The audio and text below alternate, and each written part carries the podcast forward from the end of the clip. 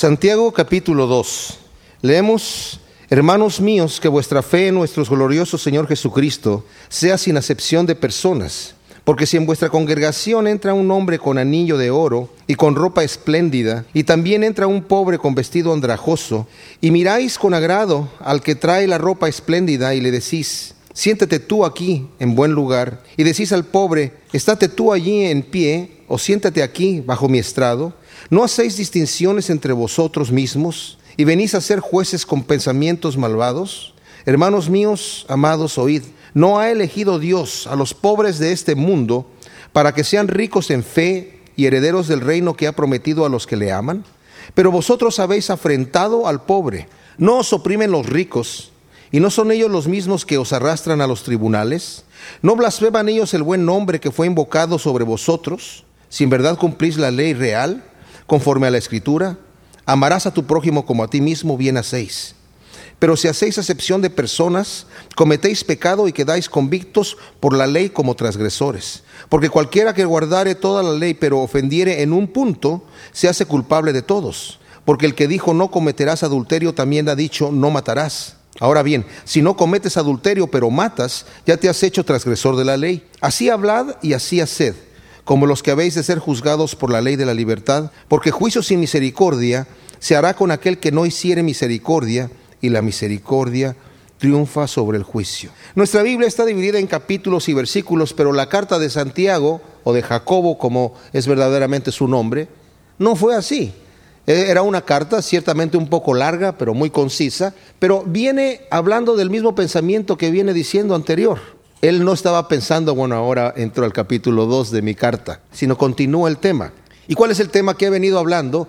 Primeramente nos ha hablado ya acerca de las pruebas que vienen a nuestra vida, que debemos tener gozo porque Dios las permite por un buen propósito. Y el propósito es que está trabajando el Señor en nosotros una fortaleza espiritual, que es a través de las pruebas que viene esa fortaleza a nuestra vida. Pero también dice, si alguien está en alguna prueba que no entiende por qué Dios la está poniendo en su vida o la está permitiendo, pídale a Dios sabiduría, pero pida con fe, pida con eh, la intención de obedecer la instrucción que Dios le va a dar. No pida para ver si le obedezco o no le obedezco. Y más adelante también dice, por otro lado, el varón que soporta la prueba, pero que también se detiene ante la tentación, es bienaventurado, es dichoso, porque va a recibir la corona de gloria. Y esta palabra prueba hemos dicho que significa dos cosas, significa tanto tentación como una prueba física. Dice, cuando uno es tentado, o sea, en el, en el significado de la prueba que es para inducirnos al mal, no diga que Dios lo está tentando porque Él no envía ese tipo de tentación a nadie. Él no tienta a nadie al mal, ni Él puede ser tentado al mal. Pero cuando uno es tentado de esta forma, al ser el mal, es de su propio corazón, de su propio deseo carnal, que surge este deseo y bueno, el enemigo que es Satanás y el mundo nos presentan la oportunidad. Y cuando el deseo y la oportunidad se encuentran, es un desastre verdadero para nosotros. Dice, pero no digan que Dios lo está haciendo, porque Dios solamente nos da las cosas buenas. Y esto es lo que nos ha dicho en el versículo 16, amados míos, no erréis, todo don perfecto desciende de lo alto del Padre de las Luces, en el cual no hay mudanza ni sombra de variación. Él de su voluntad nos hizo nacer por la palabra de verdad para que seamos primicias de sus criaturas. O sea, este versículo 18, dije yo, es clave de todo el libro. El Señor de su voluntad nos hizo nacer por la palabra escrita en nuestro corazón y predicada a nuestros oídos, porque la fe viene por el oír y el oír la palabra de Dios hemos nosotros conocido el Evangelio de Dios, que es que el Señor ha pagado por nosotros, Él nos ha hecho nacer. Y por fe, como vimos la vez pasada, hemos nacido de nuevo. Por fe hemos nacido de nuevo. El nacimiento lo da el Señor, pero nosotros por fe nos hemos acercado a Él. Y somos primicias, somos ahora del Señor, somos su propiedad para que haga de nosotros como Él quiera. Y lo que Él quiere hacer de nosotros, como dice, no es rey, es solamente todo don perfecto y toda cosa buena la que Dios quiere hacer por nosotros. No pensemos, ay, pues yo tengo que guardarme un poquito, reservarme un poquito, no sé, si me entrego a Dios así nada más, ¿quién sabe qué va a hacer Dios conmigo? Va a ser solamente grandes cosas, cosas agradables, porque su voluntad es agradable y perfecta. Y nos ha dicho también que tenemos que tener cuidado, tenemos que ser oidores, pero no solamente oidores, sino también hacedores de la palabra. Porque si nosotros solamente oímos y no hacemos, nos engañamos.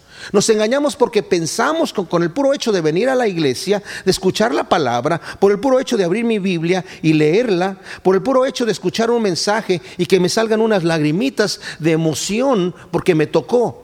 Pero cuando no hay un cambio, cuando esa palabra no la introduzco en mi vida para realmente escuchar lo que está diciéndome a mí y tomar medidas en el asunto, para ver si hay algún cambio, algún mandamiento que obedecer, alguna cosa que tengo que corregir en mi vida. Si yo no escucho lo que el Señor me está diciendo, me engaño pensando que por la pura emoción de cantar los cantos, de escuchar la palabra, de emocionarme en el corazón, ya estoy bien. Dice Santiago, eh, te estás engañando. Y Jesucristo dijo, el varón que escucha mis palabras y las hace, lo voy a comparar a aquel varón prudente que edificó su casa cimentada en la roca. Cuando vino a la tempestad, se sostuvo. Pero el imprudente es el que escucha las palabras. Sí las escucha, no las rechaza, las escucha y las toca el corazón y llora y se emociona, pero no las pone por obra. Es el varón imprudente que edifica la casa, porque sí la edifica, pero sin fundamento.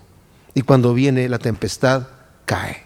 Con esto en mente, yo quiero que entremos al primer versículo del capítulo 2 en donde nos dice, hermanos míos, que vuestra fe en nuestro glorioso Señor Jesucristo sea sin acepción de personas. Este es uno de los versículos más difíciles de traducir en la escritura. Nos acababa de decir anteriormente, terminó el capítulo primero, hablando algo que un tanto controversial en algunas personas, que dice el versículo 26, si alguno se cree religioso entre vosotros y no refrena su lengua, sino que engaña su corazón, la religión del tal es vana. La religión pura y sin mácula delante de Dios el Padre es esta, visitar a los huérfanos y a las viudas en sus tribulaciones y guardarse sin mancha del mundo. Hablamos que la palabra religión no significa religar como yo lo he oído que algunos lo han dicho. Significa realmente vivir externamente lo que Dios ha hecho ya internamente en mi corazón exteriorizar la gracia de Dios operando en mi vida. Eso es lo que es la palabra religión en el buen sentido de la palabra. En el mal sentido de la palabra, la persona cuando escucha religión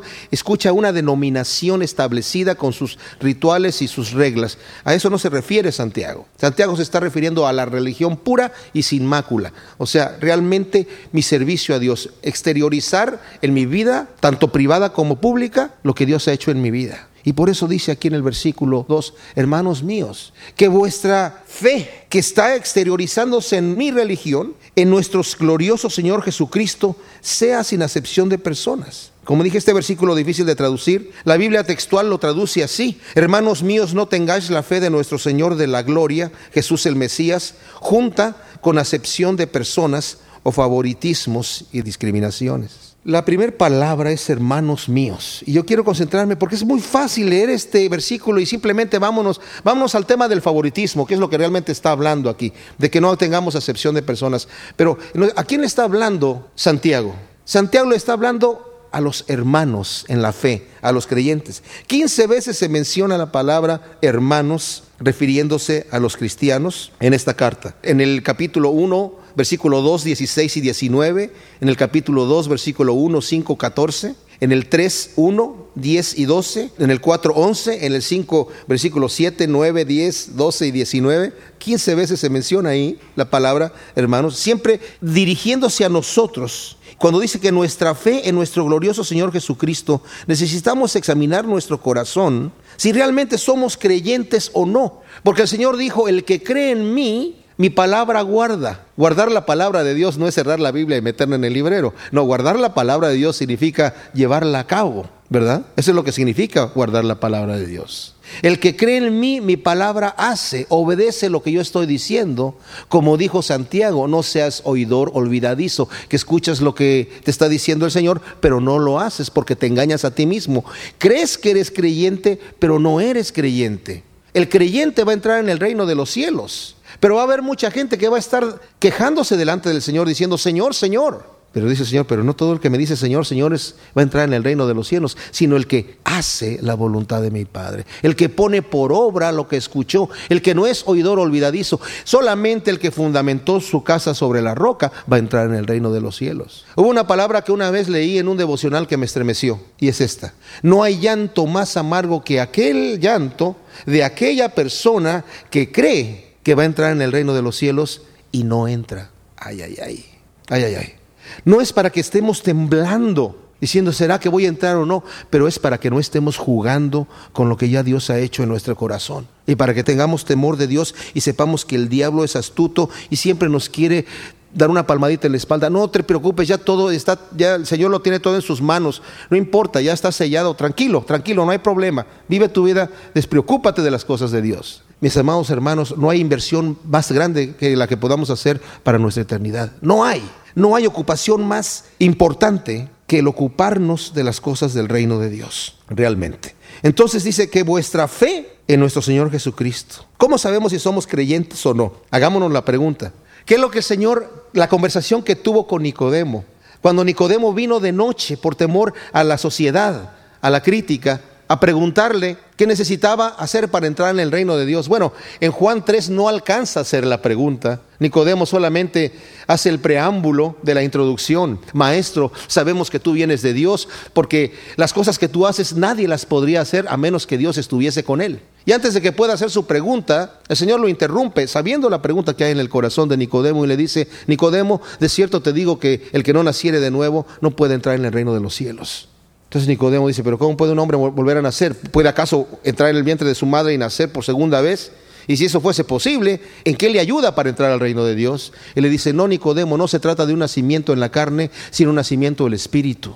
Porque lo que es nacido de la carne es carne. Por eso, por mucho que tú te esfuerces, todas las buenas obras que tú puedas hacer son inmundicia y porquería delante de Dios. Tienes que nacer en el Espíritu para que las obras que hagas en el Espíritu sean sacrificios agradables a Dios. Y Nicodemo le dice, ¿y cómo se puede hacer esto, Señor? Y le dice, así como fue levantada la serpiente en el desierto, va a ser levantado el Hijo del Hombre, para que todo aquel que en él cree no se pierda, mas tenga vida eterna. Por fe se nace de nuevo. Pero es una fe no solamente en creer que Jesucristo fue levantado por nuestros pecados en la cruz y que derramó su sangre por nuestros pecados, sino el creer en Él significa escuchar todo lo que Él dice, porque al final dice, porque no ha venido Cristo, el Hijo, a condenar al mundo, sino para que el mundo sea salvo por Él. Pero dice, pero el que en Él cree no es condenado porque ya ha creído en el unigénito, pero el que no cree ya ha sido condenado porque no ha creído en el nombre del unigénito Hijo de Dios. Y luego dice, y esta es la condenación, que quiere decir, esto es lo que significa creer. Porque el que cree no es condenado y el que no cree es condenado. Y dice, y esto es lo que significa la condenación, esto es lo que significa no creer. Que los hombres amaron más las tinieblas que la luz y no quisieron traer sus obras a la luz porque no querían que sus obras fueran reprendidas por la palabra de Dios. O sea, estas son las personas que oyen la palabra y no la hacen. Aquellos que oyen la palabra y cierran su corazón para excusar sus malas obras. ¿Somos creyentes? Analicemos nuestro corazón. ¿Soy yo creyente? ¿Estoy trayendo mi vida ante la luz de Cristo? ¿Estoy escuchando lo que la palabra de Dios me dice? ¿Dejo que la palabra de Dios redarguya mi vida de manera que le dé la importancia suficiente como si el doctor me hubiera dicho que tengo una enfermedad incurable y que tengo que hacer un cierto procedimiento, si no me muero inmediatamente. Le doy la importancia a mi vida espiritual como la que le daría a mi vida física. Tal vez ahí podemos ser imprudentes con nuestro cuerpo y no hacer lo que sabemos que es saludable. Pero les digo, mis amados, si nosotros no cuidamos nuestro caminar con el Señor, las consecuencias son eternas, trágicas, terribles. Y no es un juego. Estamos bajo la gracia de Cristo. Somos todos pecadores y todos cometemos errores, pero necesitamos ser limpiados por la palabra. Necesitamos hacer el hábito de dejar que la palabra nos lave, porque lo peor que nos puede ocurrir a nosotros es que tengamos el hábito de escuchar la palabra de Dios, de leerla, de prender el radio y escuchar estudios bíblicos, de meter, si dicen mi, o, lo que sea, escuchar estudios bíblicos, y escuchar y escuchar y escuchar, y no dejar que la palabra me cambie. Ese es lo peor que me puede pasar. Porque me estoy vacunando, me estoy haciendo resistente a la palabra de Dios. Y eso es terrible. Necesitamos volver a tener este corazón de carne. Por eso dice la escritura, les voy a quitar ese corazón de piedra que ya oían mi voz y no les importaba y les voy a poner un corazón de carne para que vuelvan a sentir, para que vuelvan a tener esa ternura en su corazón, que escuchen la voz de Dios, porque Dios solamente nos habla a través de nuestra conciencia. Aunque leamos la palabra, aunque la, introduzcamos en nuestra mente a través de, de los ojos, o los que son no videntes a través del tacto, a través del oído, al final nuestra conciencia, el Espíritu Santo toma nuestra conciencia y toca nuestro corazón. Y si nosotros no escuchamos y no reaccionamos a eso, estamos endureciendo nuestra conciencia, la estamos cauterizando y la estamos insensibilizando. ¿Somos creyentes? Hagámonos esa pregunta, tenemos que hacerla. Y continúa diciendo, hermanos míos, no tengáis la fe de nuestro Señor de la gloria Jesús, el Mesías, junta con la acepción de personas o favoritismos. Nos acababa de decir que si alguno se cree religioso y no refrena su lengua, se engaña a sí mismo y que la religión pura y sin mancha es eh, visitar a los huérfanos y a las viudas y mantenerse sin mancha del mundo. Son tres cosas que nos está diciendo aquí. No es todo, no es todo, pero es una prueba que nosotros tenemos que estar haciendo en nuestra vida constantemente para saber si realmente somos cristianos o no. Una, necesitamos refrenar nuestra lengua. Eh, el Señor realmente me, me redargulló en mi corazón por lo de la lengua, porque no le daba mucha importancia. En el estudio pasado lo vimos que fue una cosa tremenda. No porque una cosa sea verdad, merece decirse. Tenemos que ser prudentes. Y como leí la vez pasada, una, una verdad que se dice con mala intención para difamar a alguien, hace más daño que todas las mentiras que tú puedas inventar. En la excusa de decir, pero es que es verdad, ese lo hizo, estamos dañando y no se debe de decir, la lengua hace mucho mal. Entonces tenemos que refrenar la lengua, tenemos que tener un corazón compasivo, porque no solamente se trata de visitar a los huérfanos y a las viudas, aquí nos está hablando del pobre. Y el tema de la lengua lo vamos a ver profundo en el capítulo 3, Santiago lo va a desarrollar ahí bien. El tema de la compasión lo está viendo aquí en el capítulo 2.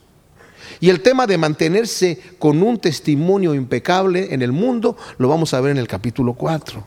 Pero en cuanto a esto necesitamos hacer la pregunta, ¿realmente soy cristiano?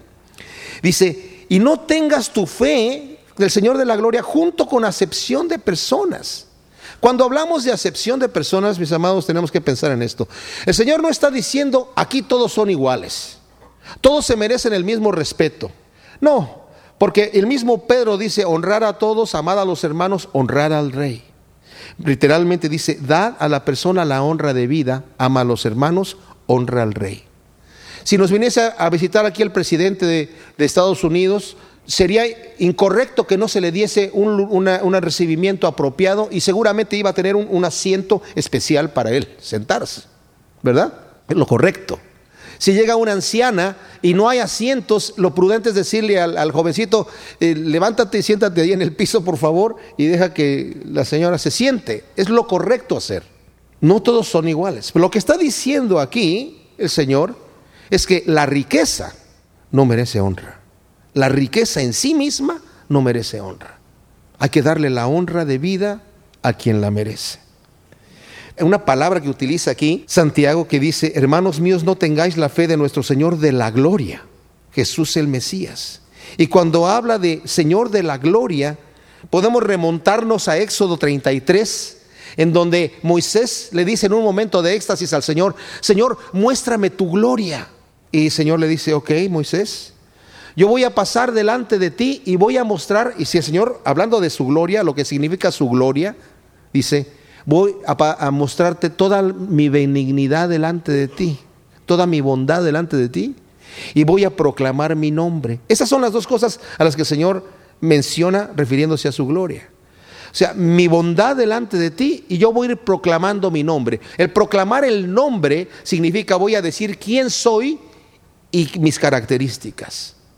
Y cuando pasa delante de Moisés, bueno, le dice, tú no puedes ver mi rostro, te voy a tener que esconder en esta piedra y puso la mano el Señor, dice eh, Éxodo, Y el Señor pasó proclamando su nombre y dijo, yo soy, yo soy, fuerte, misericordioso y piadoso, que perdona la maldad, la iniquidad y el pecado, y que bendice a multitudes, pero que de ninguna manera tendrá por inocente al malvado. Eso es lo que el Señor proclama de sí mismo. Nos dice eh, en Corintios, segunda de Corintios eh, 4, 6, que la gloria de Dios está manifestada en la faz de Cristo, en la cara de Cristo, en la presencia de Cristo. Felipe le dijo al Señor, muéstranos al Padre y nos basta. Y le dijo el Señor, Felipe, ¿que no me has visto a mí? El que me ha visto a mí, ha visto al Padre.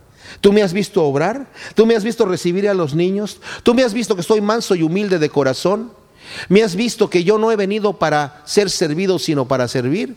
El que me ha visto a mí, ha visto al Padre. No pensemos, como algunos piensan, Jesucristo es el, el, Dios de amor y de misericordia y el Padre está sentado en su trono así, con el ceño fruncido, buscando a ver a quién va a calcinar en el lago de fuego. No, no es así. De tal manera nos amó el Padre que envió a su Hijo a morir en la cruz por nosotros. Cristo dijo, no se haga mi voluntad, yo no quiero tomar esta copa, sino la tuya, Señor. Y si no puede pasar esta copa sin que yo la tome, Señor, hágase tu voluntad. Y la voluntad del Padre fue entregar a su Hijo. No digo que Cristo no quería ir a morir en la cruz porque tenía menos voluntad, sino porque en el cuerpo humano que tomó sintió el dolor que iba a tener. Sabía lo que iba a padecer. Pero se levantó como un verdadero héroe por el gozo puesto delante de él como nos dice la palabra. Y el gozo no fueron los clavos ni la tortura, sino fueron tú y yo en el reino de Dios. Es el gozo que vio el Señor. Entonces dice aquí, hermanos míos, que esta fe que tienen del Señor de gloria, cómo el Señor actuó, cómo el Señor recibió a la gente recibió a los pobres. Le dijo, mandó decir a Juan el Bautista cuando preguntó, ¿eres tú el que había de venir o esperamos a otro? Dígale a Juan lo que está pasando, que los ciegos ven, que los cojos andan y que a los pobres les es anunciado el Evangelio. El Señor, ¿cómo recibió al pobre? Lo recibió. Y a los que eran prepotentes, que eran los religiosos de su época, fue a los únicos que el Señor rechazó y criticó. El Señor no hizo acepción de personas debido a la situación económica de la gente. Les digo una cosa, el Señor sí tiene favoritos. Algunos les va a parecer, pero ¿cómo que el Señor, si todos somos iguales delante de Dios?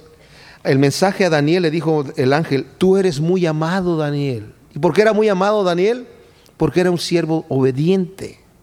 Era un siervo obediente. El Señor mismo Jesucristo cuando andaba aquí tenía su grupito dentro de los doce, tenía sus amigos. Tenía a Juan, tenía a Jacobo, el hermano de Juan, no este Jacobo, y a Pedro. ¿Cómo le llamaba a Juan? El mismo Señor, el discípulo amado. Pues que no los amaba a todos, sí, pero tenía, tenía, y eso no está mal.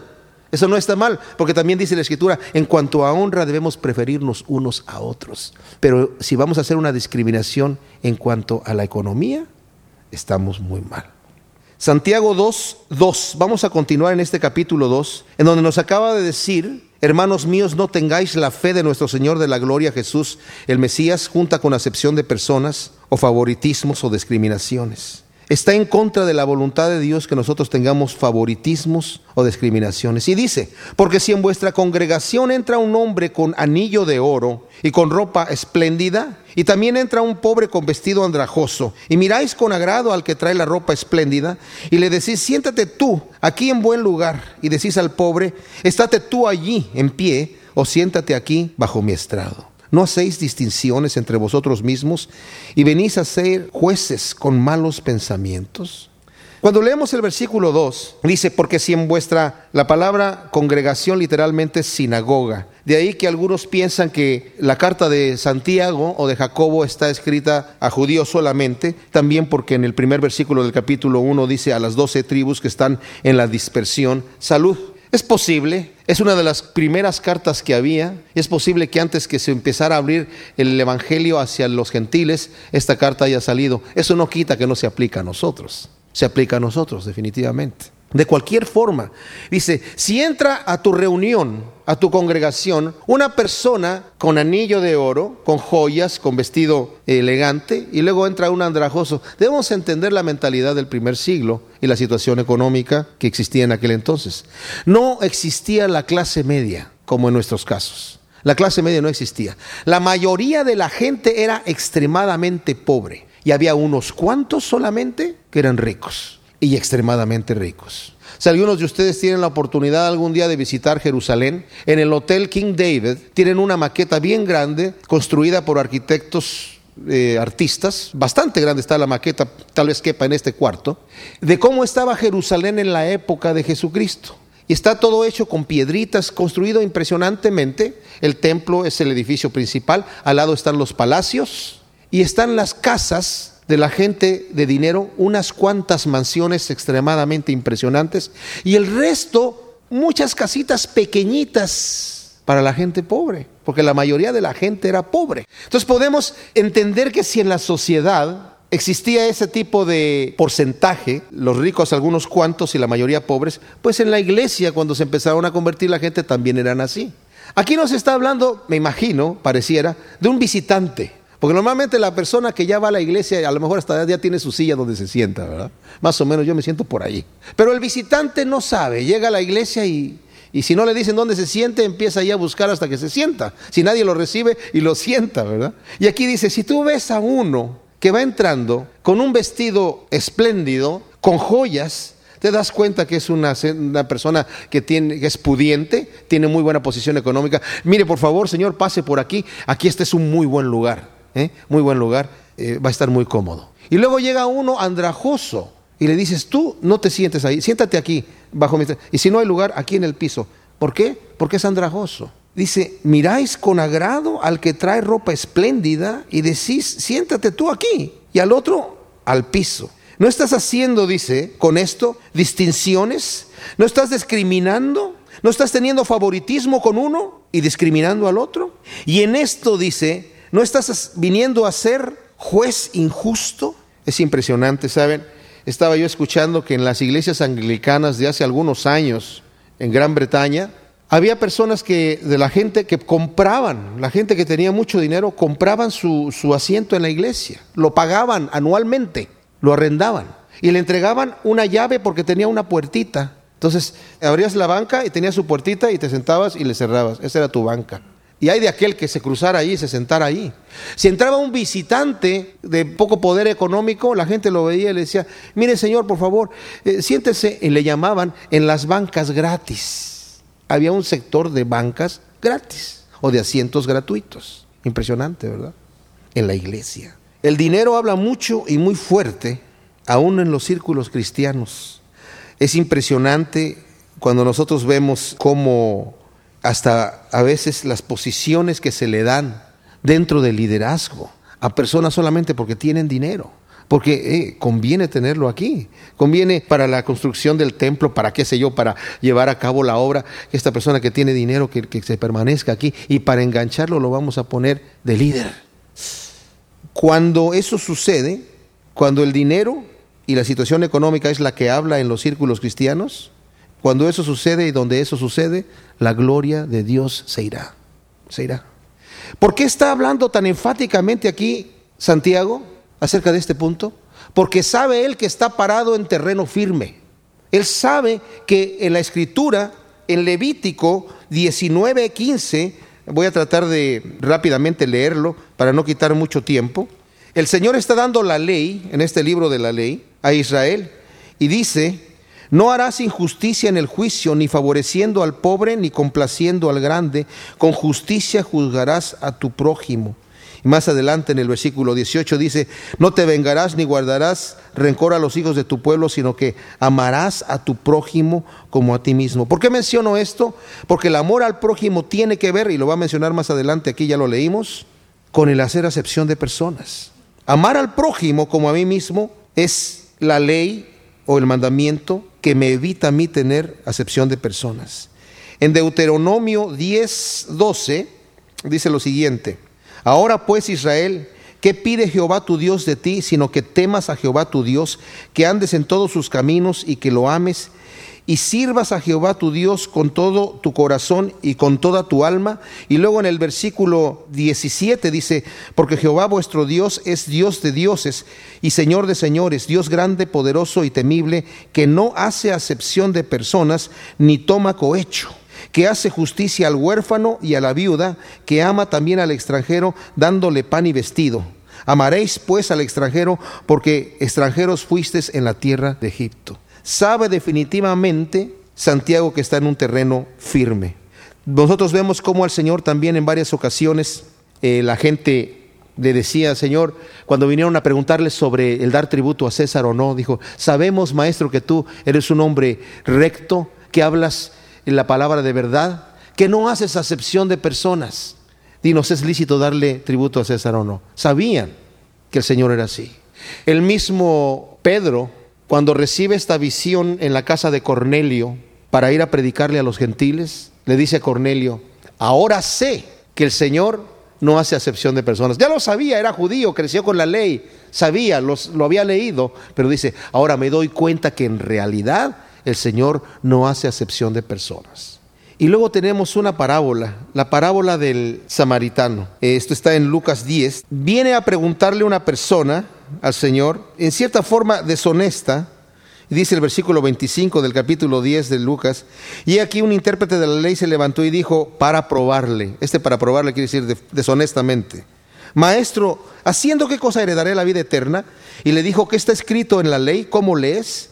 Y aquel respondió y dijo, amarás al Señor tu Dios con todo tu corazón, con toda tu alma y con todas tus fuerzas y con toda tu mente, y a tu prójimo como a ti mismo. Y le dijo el Señor, Bien has respondido, haz esto y vivirás. El versículo 19 es especial, dice, pero él queriendo justificarse a sí mismo, dijo a Jesús, ¿y quién es mi prójimo? ¿Y saben por qué le dice el Señor esto? Porque los judíos tenían este favoritismo. Los samaritanos eran aborrecidos por los judíos. Y para ellos, pues mi prójimo tiene que ser mi círculo. Ellos no entendían esa mecánica cuando el Señor dijo, cuando invites a comer a alguien a tu casa, no invites a tus amigos, ellos te van a poder volver a invitar también. Invita a los pobres, invita a las viudas, invita al huérfano, invita a aquel que no te puede pagar, porque literalmente Dios te lo va a pagar en el reino de los cielos. Y aquí dice, este hombre para justificarse, ok, entonces a mi prójimo, ¿y quién es mi prójimo, Señor? Y el Señor le da una historia completamente inversa. Dice, un hombre descendía de Jerusalén a Jericó y cayó en manos de ladrones, los cuales le despojaron e hiriéndole se fueron dejándole medio muerto. Aconteció que descendió un sacerdote por aquel camino y viéndole pasó de largo. Y lo vio sangriento, él no quiso el sacerdote inmiscuirse, eh, tener el problema de, de tal vez tener que levantarlo, se pasó de largo. Y luego un levita no necesariamente sacerdote, pero se dedicaban al mantenimiento y estaban a cargo del templo, viéndole pasó de largo. Pero un samaritano que iba de camino vino cerca de él y viéndole fue movido a misericordia. Y acercándose, vendó sus heridas, echándoles aceite y vino y poniéndole en su cabalgadura, lo llevó al mesón y cuidó de él. Al otro día, al partir, sacó dos denarios y los dio al mesonero y le dijo, cuídame y todo lo que gastes de más, yo te lo pagaré cuando regrese. ¿Quién pues de estos tres te parece que fue el prójimo del que cayó en manos de los ladrones? Y dijo, el que usó de misericordia con él. Entonces Jesús le dijo, ve tú y haz lo mismo. El que usó de misericordia. Amarás a tu prójimo como a ti mismo. Tendrás misericordia del que necesite tener misericordia. ¿Y qué quiere decir misericordia? Misericordia quiere decir pasar por alto el agravio. El samaritano y el judío no se llevaban por situaciones religiosas, porque ya tenían un pleito de años y no se llevaban entre sí. Y el samaritano, si acaso de los que habían pasado, tenía alguna razón para no acercarse al judío. Si estos tipos nos tratan muy mal, yo me voy de aquí. Pero el sacerdote y el levita debieron haber usado compasión. El samaritano tuvo que usar de misericordia y pasar por alto el agravio de la división que tenían los judíos con los samaritanos y tuvo misericordia de este hombre y lo llevó al mesón y todavía le dice al mesonero, cuídamele, yo te voy a pagar lo que sea necesario cuando regrese. Y le dejó dinero allí para el momento. Y si algo gastas de más, yo te lo pagaré cuando regrese. Por eso nos dice aquí, no hacéis distinciones entre vosotros, dice el versículo 4, y venís a ser jueces con malos pensamientos. Ustedes están puestos en la iglesia para discernir lo bueno de lo malo. Y están diciendo, tú por cuanto eres rico mereces una posición especial porque tu riqueza te hace bueno. Y tú por cuanto eres pobre no mereces ni siquiera un asiento, siéntate ahí. Eres un juez con pensamientos inicuos. ¡Wow! ¡Qué terrible situación! Y continúa diciendo, hermanos míos, amados, oíd, ¿no ha elegido Dios a los pobres de este mundo para que sean ricos en fe y herederos del reino que ha prometido a los que le aman? Pero vosotros habéis insultado al pobre. Y continúa con más preguntas. Ahora la pregunta aquí está. ¿No ha elegido Dios a los pobres en este mundo para que sean ricos en fe? Pues podemos decir sí, un sí enfático, el mismo Pablo en Primera de Corintios capítulo 1 del 26 al 27 dice, "No sois muchos nobles entre vosotros", o sea, no dice que no hay ninguno noble, pero dice, "Pero no entre los que hay aquí la mayoría son pobres", les está diciendo a la iglesia de Corintios.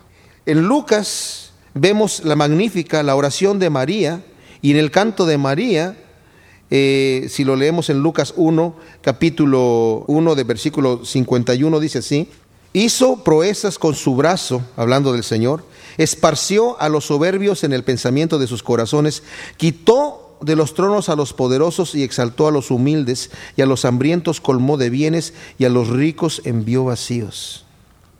¿Escogió Dios a los pobres? Por supuesto que sí. Ahora, no está hablando esto totalmente, o sea, es un sí por lo general, pero no invariablemente un sí. Señor también dice en Lucas 14, el que no aborrece a su padre, a su madre, a sus hijos, a sus bienes, a su mujer, a sus posesiones, no es digno de mí. ¿Qué el Señor quiere que aborrezca a mi padre y a mi madre? No. Pero lo que está haciendo es una forma de enseñanza de la época que significa, en contraste, el amor y la, y la, dedicación que yo tengo al Señor tiene que ser de tal grado que mi dedicación y mi amor a mi familia y a mi esposa y a mis hijos parezca en comparación odio. En comparación, tiene que ser tanto más el uno que el otro. Y de la misma manera que el Señor dice, es más fácil que un camello pase por el ojo de una aguja que un rico se entre al reino de Dios. Ah, entonces no va a poder entrar un rico en el reino de Dios. Es el mismo, la misma clase de enseñanza, de comparación. El Señor escogió también gente rica. Abraham era rico. Isaac heredó sus riquezas también. Jacob también fue rico, el Señor lo prosperó. Y él mismo se llama el Dios de Abraham, de Isaac y de Jacob. Job fue rico, Leví, el publicano, era rico, José de Arimatea, rico, Sergio Paulo, el procónsul de Chipre, al que le predicó Pablo, rico también. Entonces el Señor, ¿qué no escogió a los pobres? Por lo general sí, pero no invariablemente sí. ¿Que es difícil que un rico se salve? Por lo general sí, pero no invariablemente sí. Y luego dice la segunda pregunta que acabamos de leer aquí en la mitad del versículo 5, perdón, del versículo 6. ¿No os oprimen los ricos y no son ellos los mismos que os arrastran a los tribunales? Por lo general sí, pero no invariablemente sí. ¿Por qué? Porque los ricos oprimían, sus riquezas las, las adquirían oprimiendo a los demás, pero no todos. Y los ricos eran los únicos que tenían dinero para poder pagar a un abogado en los tribunales. El pobre tenía que sujetarse a su suerte. Bueno, ahora en, nuestro, en nuestra sociedad eh, el Estado permite que el criminal que no tiene o el acusado que no tiene dinero para un abogado se le dé un defensor público. Pero en este entonces no había tal cosa. Si ustedes saben esto, dice aquí, ¿por qué entonces están dando esta preferencia? ¿no? Les está diciendo, si ustedes ya saben estas cosas, que son los ricos los que los tratan así, ¿por qué están haciendo esto? Y dice en el versículo 7, ¿no blasfeman ellos el buen nombre que fue invocado sobre vosotros?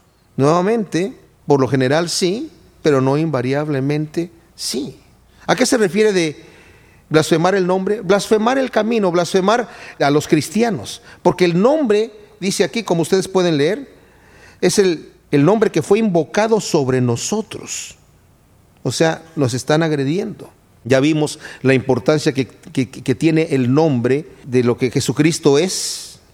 También esta cosa del nombre es como una especie de herencia, de, digamos, de cierta protección en cuanto a, de identificación más que nada. Si leemos rápidamente, les voy a leer en Génesis, no lo tienen que eh, tomar. Génesis 48, 15, está bendiciendo Jacob a sus nietos, hijos de José, y dice, bendijo a José diciendo, el Dios en cuya presencia anduvieron mis padres Abraham e Isaac, Dios que me mantiene desde que yo soy hasta el día de hoy, el ángel que me libra de todo mal, bendiga a estos jóvenes y se ha perpetuado en ellos mi nombre. Fíjense, dice, se ha perpetuado en ellos mi nombre, está diciendo Jacob. Y el nombre de mis padres Abraham e Isaac, y multiplíquense en gran manera en medio de la tierra.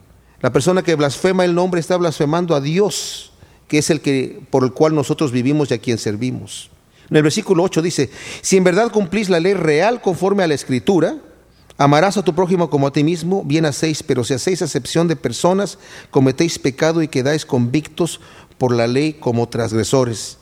¿Saben? Este es importante. Si yo hago acepción de personas, estoy quebrantando, ¿qué mandamiento dice aquí? Amarás a tu prójimo como a ti mismo.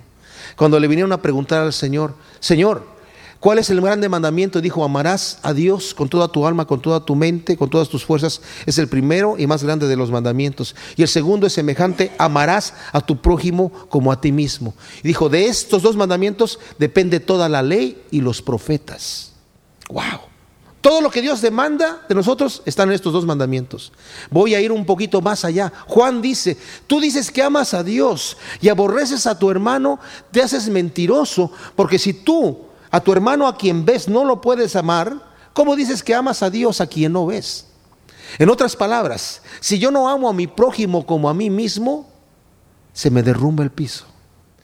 En otras palabras, si yo hago acepción de personas, se me derrumba el piso, porque estoy quebrantando la ley, la ley real, la ley salida del trono real que dice, amarás a tu prójimo como a ti mismo. El Señor dijo, un nuevo mandamiento os doy. ¿Cuántos mandamientos dio? Uno.